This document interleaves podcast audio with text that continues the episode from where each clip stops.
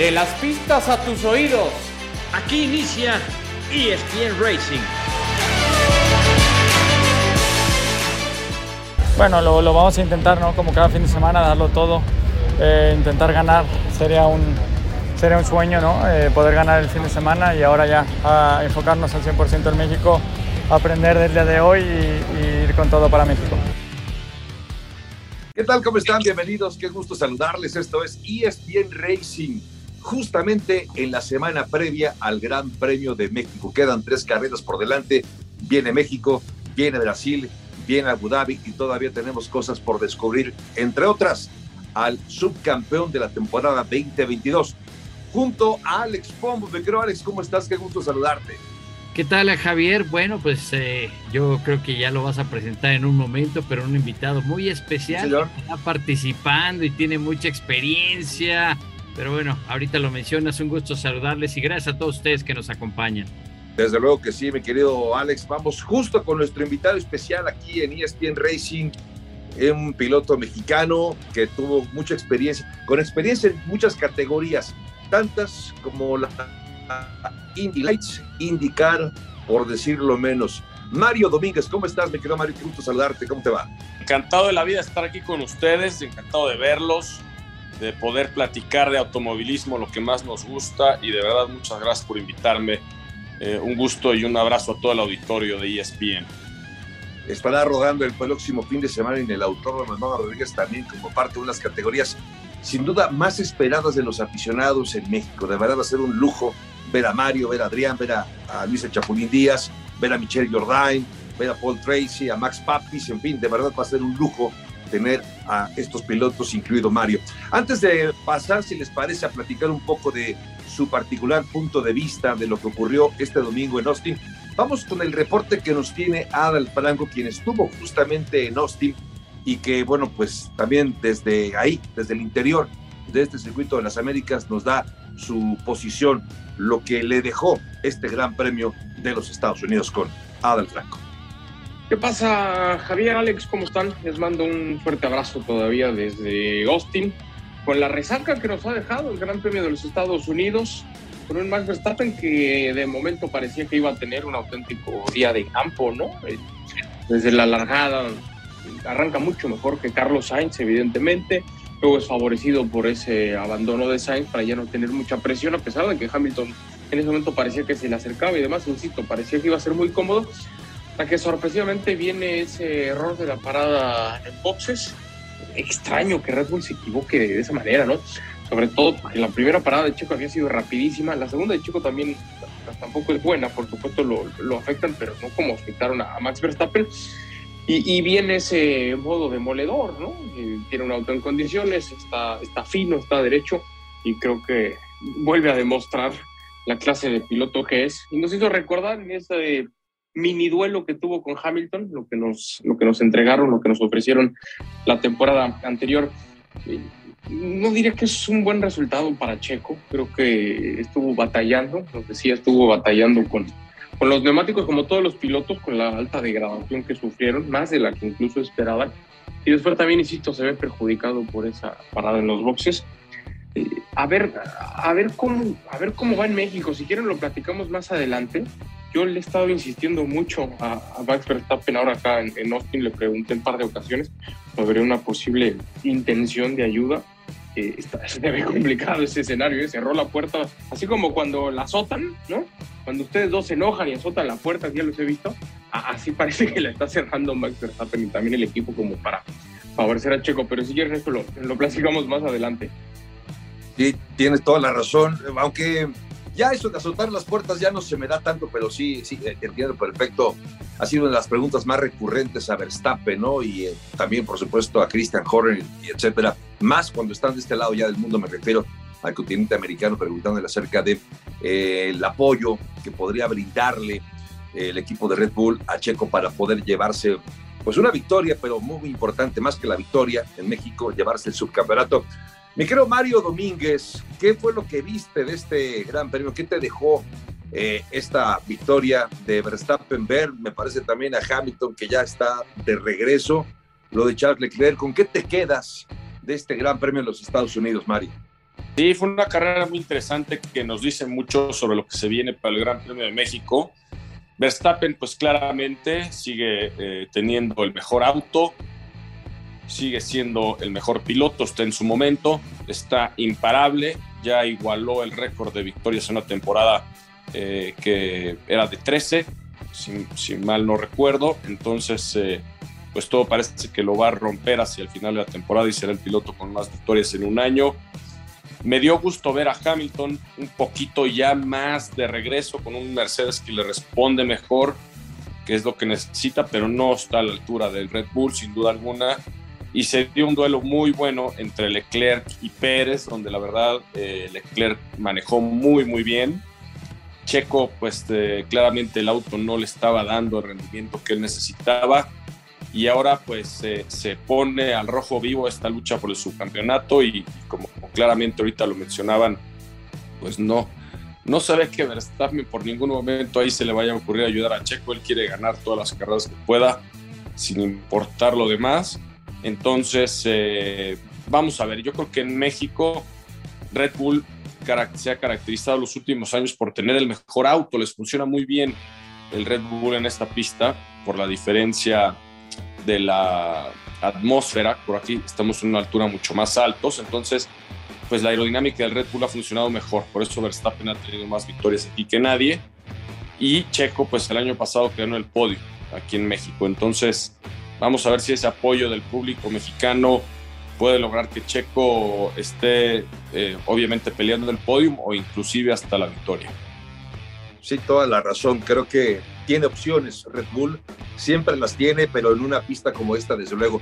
Y con este apoyo, con este envío anímico que seguramente representa contar con todo el público a su favor.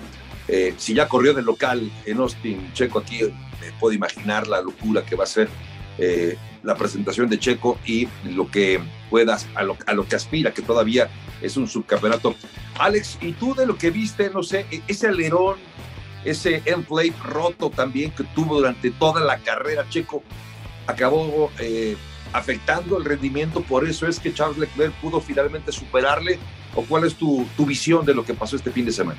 Mira, yo creo que para mí fue eh, realmente el compuesto duro que no le gustó a Checo, él lo decía, inclusive me quedé pensando cuando se dañó el end plate, eh, eh, pues tanto estudio aerodinámico, tantos mínimos cambios que hablamos de un milímetro al ala, a la altura del piso, presiones, etcétera, y parecía que no le había molestado sino hasta que hizo la primera parada en pits, ahí es donde empieza y él lo decía en el radio, no me siento a gusto con estos neumáticos y de ahí fue que perdió.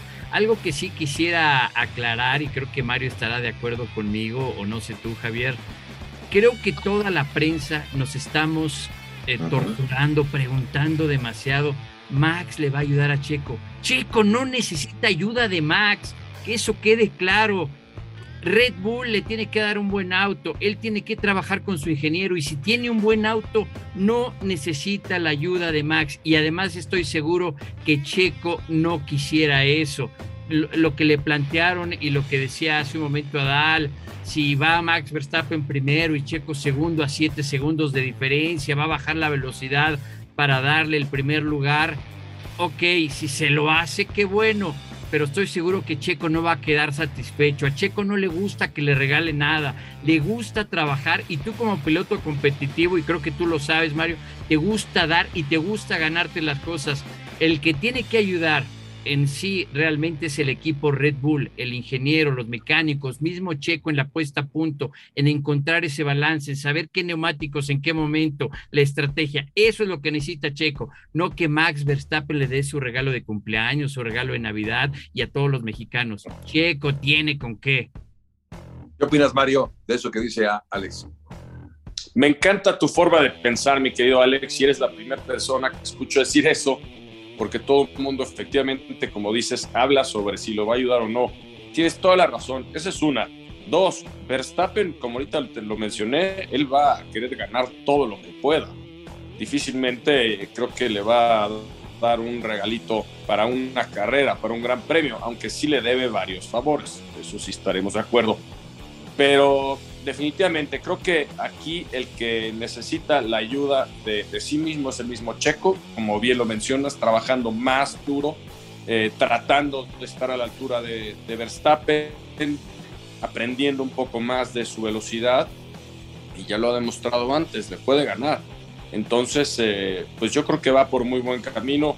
Vi a un Leclerc fuerte para su, campeonato, lo vi eh, más metido que nunca y más motivado que nunca, así que vamos a ver, se va a poner muy buena esta batalla hacia el final. Oye, a propósito de lo que dicen, y es cierto, la, la, pregunta recurrente es, ¿va a ayudar Red Bull, va a ayudar Max Verstappen? Pero he escuchado algo peor, ¿eh? He escuchado algo peor y es la gente diciendo, ¿dejarán ganar a Checo? ¿Dejarán ganar? O sea, parecería que alguien está impidiendo que Checo gane, que le han prohibido, que lo amarran, que lo hacen. Esa que también. es ridículo, Mario. Eso es ridículo y eso es lo que siempre, la verdad es que la gente me pregunta, oye, ¿por qué no dejan ganar a Checo? ¿Por qué le dan preferencia a Verstappen? No, o sea, el equipo Red Bull le interesa ganar con el piloto que sea. Sí está claro que ese equipo, ese auto, todo está diseñado en base a Verstappen, pero si de pronto empezara Checo a ganar más carreras y se pusiera eh, adelante el campeonato que Verstappen eh, el año que entra, por ejemplo, te garantizo que la atención se volcaría más a él. Finalmente lo que a ellos les interesa es ganar, invierten cientos de millones de dólares para estar adelante, no para tener a un piloto atrás.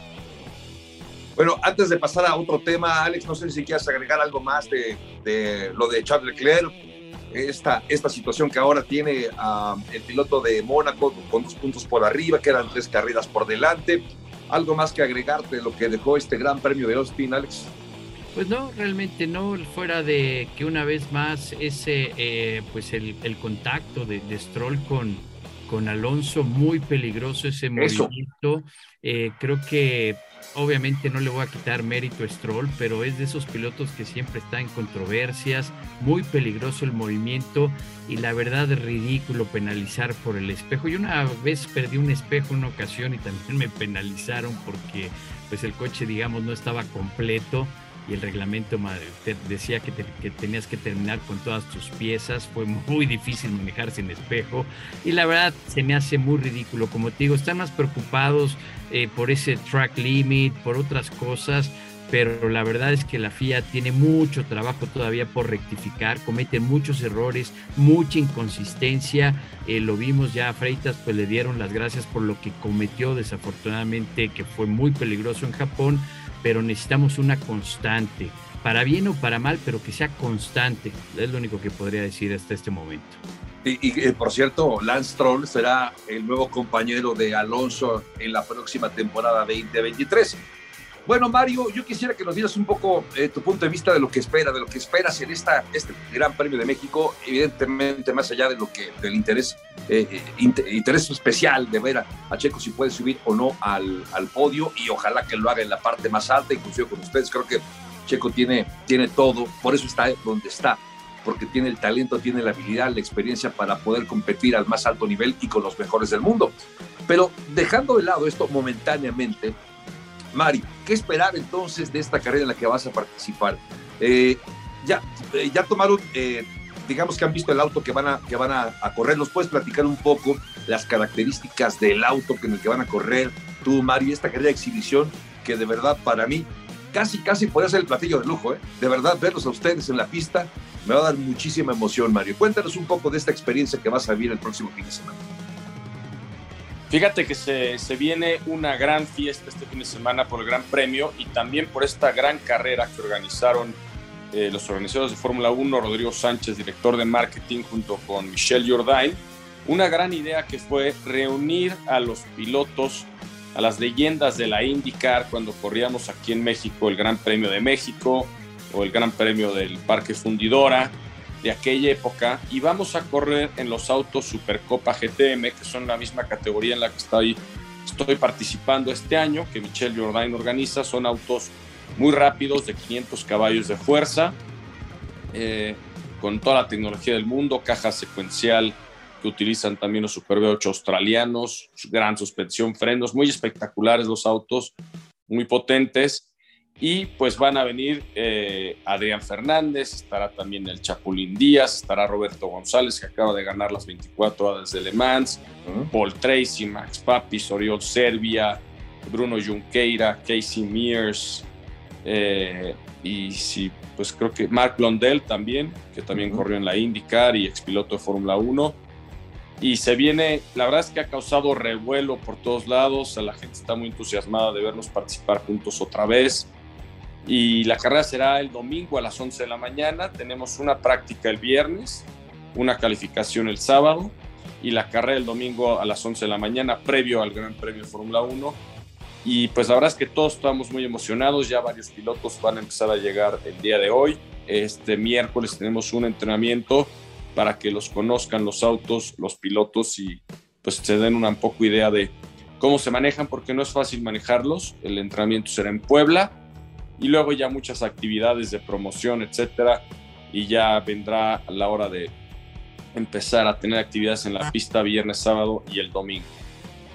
Yo, perdón que hable en primera persona, tuve el privilegio de hacer algunas carreras en el Parque Fundidora y, prácticamente todas en, la etapa de la IndyCar en México, ahí en el autódromo.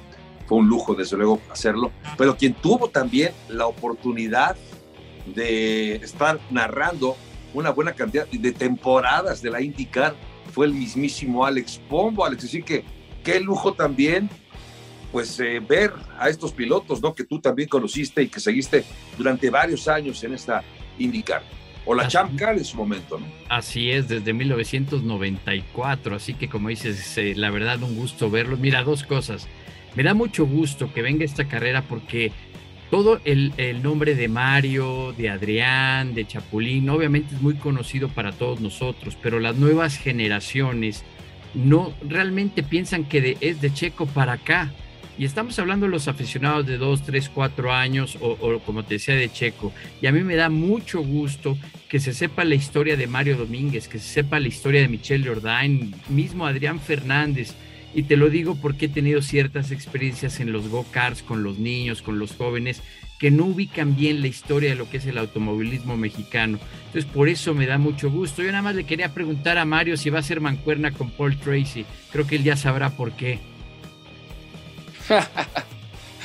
no, no, de hecho él va en otro equipo, entonces este, va a estar va a estar buena. Ya sabes que Paul Tracy se pone el casco y enloquece. Totalmente de acuerdo. Y es que lo comento porque, bueno, alguna ocasión eh, eh, nos platicaba Mario, lo vivimos, pues eh, cuando le empezó a ganar Mario, a Paul Tracy no le gustó y hubo ahí algunos conflictos que ya lo hablaremos en otra ocasión, pero no le gustó que Mario fuera más rápido que Paul Tracy. Así que, pues, interesante cómo se va a poner esa carrera. Sin duda, sin duda. ¿Sí? De, los platillos de lujo, ¿eh? los platillos estelares. Evidentemente la Fórmula 1 acapara reflectores, pero después, de verdad, que ver a estos, eh, estas leyendas del deporte motor, muy conocidos para la afición mexicana por una gran etapa de, de este deporte motor, que no necesariamente fue en México, teniendo que eh, el, el, el serial es norteamericano, pero de verdad en México lo vivimos muy de cerca.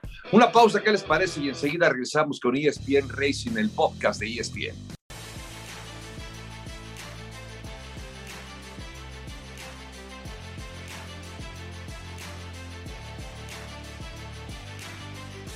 De vuelta con ustedes, amigos de ESPN. Este es el podcast ESPN Racing, hablando del deporte motor. Aquí se habla de deporte motor junto a Mario Domínguez, Adal Franco a la distancia, por cierto, Alex Pombo, soy Javier Trejo Garay. Oigan, por cierto, antes de continuar charlando con ustedes, yo quisiera aprovechar la oportunidad. Este próximo 4 de noviembre, que estamos muy cerca, se va a estrenar la serie Checo y Viva México, una serie en Star Plus exclusiva para conocer un poco más del piloto mexicano, para el piloto de Guadalajara, por todo lo que nos ha emocionado, por lo que ha representado para el deporte motor. Incluso yo decía, salvo la mejor opinión de ustedes. No sé en qué momento, es, es un poco, yo sé que es un poco chocante esta, esta ser pero, pero no puedo evitarlo. cuando ves lo que ha provocado Sergio, lo que ha provocado eh, un eh, piloto eh, que ha movido a un país, me lo parece, quizás estoy exagerando, pero así lo percibo, y compararlo con otros grandes deportistas mexicanos, sé que es un poco ocioso, sé que a algunos no les va a gustar, en qué lugar se encuentra la historia checo en el deporte, no solo en el deporte motor mexicano, sino más allá del deporte motor. No sé, tenemos a un Hugo Sánchez, a, Julio César Chávez, María Rosario Espinosa, en fin, son grandes deportistas mexicanos. No quisiera atorarme con esto, pero lo comento justo a propósito de la serie Checo Viva México, que es el próximo 4 de noviembre su estreno en la plataforma Star Plus. Pero bueno, hablando de esto, mi querido Mario eh, Domínguez, nuestro invitado especial, nuestro invitado de lujo aquí en ESPN Racing, eh, tenemos ya en puerta la posibilidad de otro mexicano en la Fórmula 1 como es el Pato Ward. Hemos hablado mucho de él aquí en ESPN Racing, un piloto con facultades, un piloto con talento, un piloto que, que recibe oportunidades a cuentagotas ahí con McLaren, pero bueno, ahí se mantiene. ¿Ves tú posible, eh, Mario, que otro mexicano, y pienso obviamente en Pato Ward, pueda llegar próximamente a la Fórmula 1? ¿O qué es tan, por qué es tan difícil? Entendiendo que solamente hay 20 lugares para todos los pilotos del mundo, ¿por qué es tan difícil que un mexicano o latino en lo general pueda llegar a la categoría más importante del automovilismo, Mario? Bueno, es muy difícil que un piloto de donde sea llegue a Fórmula 1 por muchas razones. Una, porque se requiere de un talento sobrenatural. Dos, se requiere de un apoyo que también sea escalando categorías hacia llegar a la Fórmula 1. Eso cuesta mucho dinero, entonces necesita apoyo de empresarios, patrocinadores, etcétera, para poder llevar un piloto a Fórmula 1 el caso de Patricio Ward es un caso muy particular porque está muy cerca y muy lejos a la vez. Él corre para McLaren, pero en la IndyCar. Y me lo preguntan constantemente si veo a Patricio en Fórmula 1 próximamente. Mi respuesta es no, no próximamente y, esto es lo que yo creo y te voy a decir por qué. Para McLaren es muy importante tener resultados en la IndyCar y Patricio Ward es el único piloto que tienen actualmente que se los está dando que es un piloto ganador, que es un piloto que pelea primeros lugares, que pelea campeonatos. Y si lo quitaran, no tienen realmente un sustituto que esté a la altura de Patricio Guarda en la Indy, ¿no? Esa es una. Dos, si se lo llevan a Fórmula 1, pues también va a tardar un tiempo en desarrollarse, en entender los autos, los coches, pues lo menos unos dos años. Entonces un tiempo de aprendizaje que el talento lo tiene, no me queda la menor duda. Creo que Patricio Ward es de los pilotos más talentosos que he visto eh, en el mundo de las últimas generaciones. Es un extraordinario piloto que si llegara a Fórmula 1 y se le diera el coche seguramente sería ganador. Pero no sé por estas circunstancias si pueda tener la oportunidad próximamente. Ahora bien, eh, el hecho de que McLaren lo esté subiendo a probar sus autos de Fórmula 1 habla mucho de que sí es un piloto que lo ven precisamente con ese talento de ser un piloto ganador ahí y le empiezan a dar esas oportunidades de subirlo. Entonces, pues ya veremos qué pasa. Eh, creo que se lo merece, pero sin embargo creo que McLaren eh, tal vez prefiera con él hasta que él sea campeón de IndyCar y gane las 500 millas en Indianápolis. Después de eso, mandarlo a Fórmula 1 posiblemente. Ahora, que escucho a Mari, otro, hay, en, en cuestión de por qué no hay más pilotos, es porque no hay pilotos en el extranjero corriendo que los apoyen de verdad. Actualmente, por ejemplo, estamos apoyando a un joven talento que se llama Noel León, que está corriendo en Europa, que es un talentazo, de los mejores talentos también que he visto en los últimos años. Ha sido campeón de Fórmula 4 mexicana, Fórmula 4 estadounidense, está corriendo en Europa y es un jovencito apenas de 16, 17 años y es un piloto que si lo apoyaran tiene el talento para llegar a Fórmula 1. El problema es que pues todavía le quedan varios años de correr Fórmula 3, Fórmula 2, etcétera, y eso cuesta muchos millones de euros. Sí, no está tan fácil. Oye, pero regresando a lo de Pato Ward, yo escuchaba, ah, seguramente lo escucharon ustedes también, Alex, que Damon Hill, campeón o ex campeón de la Fórmula 1, hijo del, gran, del gran Graham Hill, que decía que la Fórmula 1 debería abrirle la puerta al Pato Ward. Decía, se va Daniel Richardo este piloto es un ganador, este piloto es muy competitivo y además la personalidad del Pato War sería muy atractiva para la Fórmula 1. ¿Qué opinas tú de eso, me quiero Alex Pombo? Pues mira, dejándome de sentimentalismo, por supuesto que sí. Eh, Mario ya lo decía, el talento está ahí, el único problema es que le tomaría tiempo. No puedes llegar, eh, como dices, inmediatamente romper récords. Eh, nadie lo ha hecho, es muy difícil hacerlo. Posiblemente Jacques Villeneuve lo hizo porque en su momento llegó al mejor equipo y traía 5.000 millas de pruebas de testing que ahora están prohibidas. Si hubiera testing como era antes, estoy seguro que sería competitivo de entrada. Y además, obviamente que McLaren eh, tiene muchos altibajos, pero estoy totalmente de acuerdo con, con Damon eh, Hill, que por cierto, ahorita que hablabas eh, de, lo que estaremos siguiendo de la vida de Checo, me estaba acordando, y Mario, tú subiste al podium en Champ Car aquí, y fue una experiencia increíble en el Ángel, eh, pues algo que podríamos vivir otra vez eh, eh, como fue también el año pasado con Checo, pero la verdad es que es un sentimiento muy especial el estar en el podio en México como tú lo hiciste. Sí, fue algo increíble, ¿no? no gané, pero fue yo creo que la carrera más memorable de mi carrera por haber subido al podio aquí en el Gran Premio de México en el Autódromo Hermano Rodríguez en el 2003 y tal fue la emoción y, y la algarabía que decidieron llevar mi coche al Ángel. Cerraron el Ángel y la Diana, di unas vueltas por ahí, había más de 10 mil personas allí en Reforma. Fue la locura.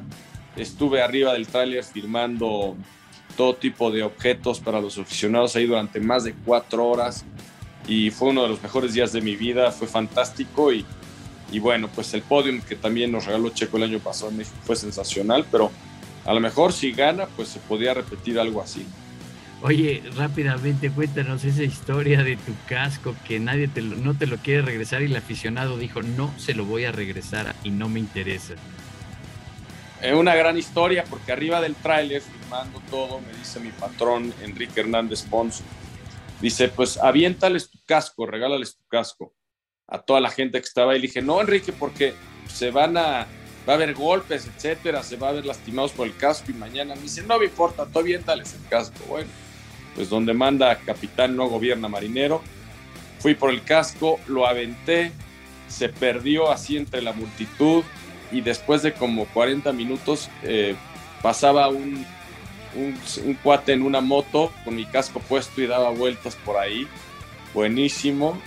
Y después de eso, eh, Enrique Hernández Pons se arrepintió, hizo una campaña eh, por todos lados donde anunciaba que si regresaban el casco se les iba a otorgar otro igualito, una réplica, y además se les iba a invitar a una carrera de la IndyCar todo pagado. Y el casco nunca apareció. Ya hace un par de años estaba yo sentado allí en, en, una calle aquí en la Ciudad de México, en una banca, y llegó una persona y me dijo, oye, mi primo tiene tu casco, pero dice que nunca lo va a regresar, que se lo va a quedar para siempre. No me digas, qué buena historia, ¿eh? Esa sí no me la sabía, para que la historia del casco no me la sabía. Oye, Mario, y, ya que estamos en esta, recordando parte de tu etapa también en la, en la, en la IndyCar y en, diferentes categorías, evidentemente, no solamente la Champ Car, que también fue cuando hubo esta decisión con la, si no mal recuerdo, fue aquel 95, ¿no? Cuando se rompieron las relaciones, se, se hizo la diferencia entre IndyCar y Champ Car y, y cambió, eh, y eran dos categorías muy similares pero bueno, esto me parece que acabó afectando un poco. Pero, de lo, ¿qué, ¿qué fue lo que te dejó tu experiencia en esa categoría? Hablabas de la carrera más memorable en México. ¿Alguna otra en particular, Mario? ¿Alguna temporada en lo general que te haya significado eh, algo especial para ti, para tu carrera? Sí, bueno, pues cada temporada ahí fue fantástica, cada carrera fue increíble. La verdad es que lo hemos platicado Adrián Fernández, Michelle y yo, de que tuvimos la suerte de manejar yo creo que los mejores autos del mundo, la mejor categoría, o sea, corríamos en circuitos, circuitos callejeros, corríamos óvalos, super óvalos, corríamos también en muchas otras partes del mundo, con carreras increíbles como Australia, eh, Japón, en Canadá, llegamos a correr en Alemania, en Inglaterra, en Bélgica. Y pues la verdad es que estos autos eran espectaculares, tenían mil caballos de fuerza, eh, muy rápidos, era divertido también y un poco mejor que los autos fueran pues iguales, entonces hacían las cosas un poco más parejas, la competitividad era muy, muy alta. Y yo creo que de mis mejores temporadas probablemente fue la del 2003, que fue mi segunda temporada, porque después de haber tenido un año muy difícil en la primera, el equipo mejoró mucho, el equipo era 100% mexicano, el equipo Herdes Viva México, eso también hablaba mucho del trabajo y el esfuerzo que hacía una empresa como Herdes para tener un equipo peleándole a, los mejores del mundo a nivel internacional. Y con mi equipero Roberto Moreno hicimos el primer 1-2 del equipo en el Gran Premio de Miami, donde gané yo. Y fue espectacular esa temporada con unas carreras increíbles en, Alemania, un gran duelo con Bordeaux en Inglaterra. Entonces, eh, pues yo creo que e, eso para mí ha sido fantástico, ¿no? El saber que, que he manejado los mejores autos de carreras que se han construido en la historia. Sí, fue una gran etapa, te escucho Mario y, y, confieso que siento un poco de nostalgia cuando te escucho hablar, mencionar algunos nombres y una etapa también muy brillante del deporte motor mexicano. Oigan, para cerrar, ya yo quisiera que nos metiéramos un poco al Gran Premio de México. Se corre este fin de semana la antepenúltima ronda del Campeonato Mundial, Alex Pombo qué esperar de esta carrera que obviamente define o puede definir cosas.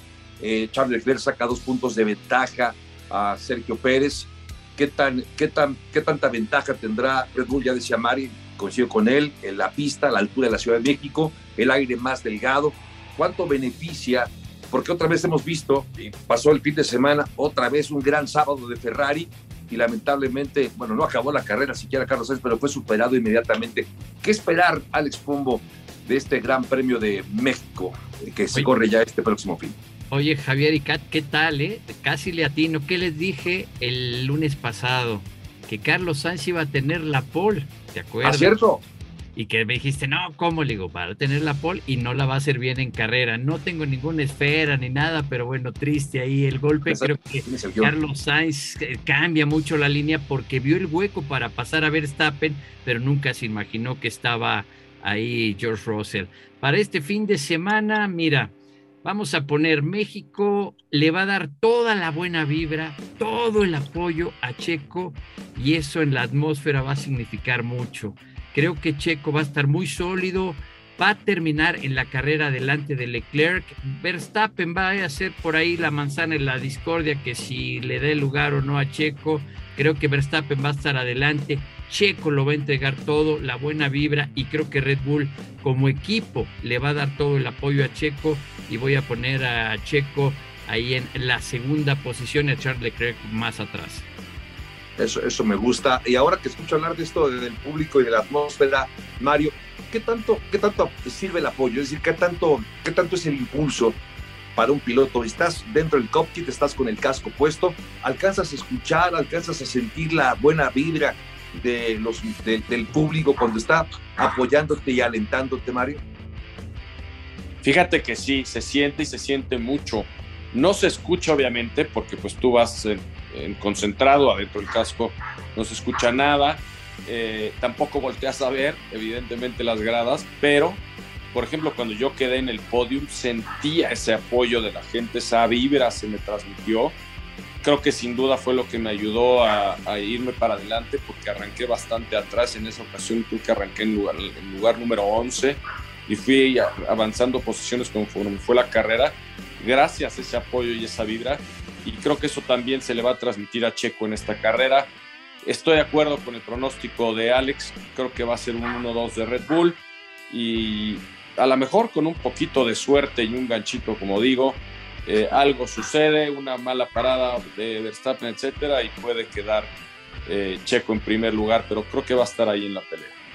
Yo suscribo lo que has dicho, sí, yo también veo, me imagino ese 1-2 de Red Bull para este Gran Premio de México. Y también creo que Carlos Sainz va a acabar subiendo al podio, pero espero que acaben en la tercera posición, Checo por delante. Y esto que se ha convertido ya en una batalla de dos. Digamos de que de aquí al final, ya con el, el campeonato de constructores definido para Red Bull también, pues queda solamente por definir, digo, de, lo interesante para el público, habrá pilotos que quieran mejorar su posición, desde luego, en la clasificación final, pero el interés es ahora quién puede ser subcampeón y esa es la historia de estas próximas carreras. Estamos llegando al final de ESPN Racing. ¿Algo más que agregar, Miguel Alex Pombo, antes de tocar retirada? Pues nada más darle las gracias a Mario, desearle lo mejor el fin de semana y qué gusto verlo. Me encanta que no pierda esa pasión, esa intención, sea desde un go es más, desde una avalancha en bajada. Ahí le gusta a Mario y eso me encanta. Un abrazo. Gracias, Mario. Así es, todo lo que sea correr, como bien lo dices, Alex, en lo que sea avalancha, triciclo o Fórmula 1, ahí estaré dando, dándolo todo y disfrutándolo igual. Gracias a ustedes, me encantó verlos. Un fuerte abrazo a todos los amigos de ESPN. Gracias, Mario Domínguez gran piloto mexicano, recordando grandes carreras, por supuesto, y también con la invitación para que durante los próximos días nos acompañen en la cobertura previa que tenemos del Gran Premio de México a través de la pantalla de ESPN, a través, por supuesto, de la página de ESPN y, por supuesto, en la aplicación. En nombre de todo el equipo, con Alex Tabe la producción, Adal Franco, que viene ya en camino después de haber estado en el Gran Premio de Austin, con Alex Pombo, con nuestro invitado de lujo, Mario Domínguez. Soy Javier Trejo Agaray. Gracias y hasta la próxima.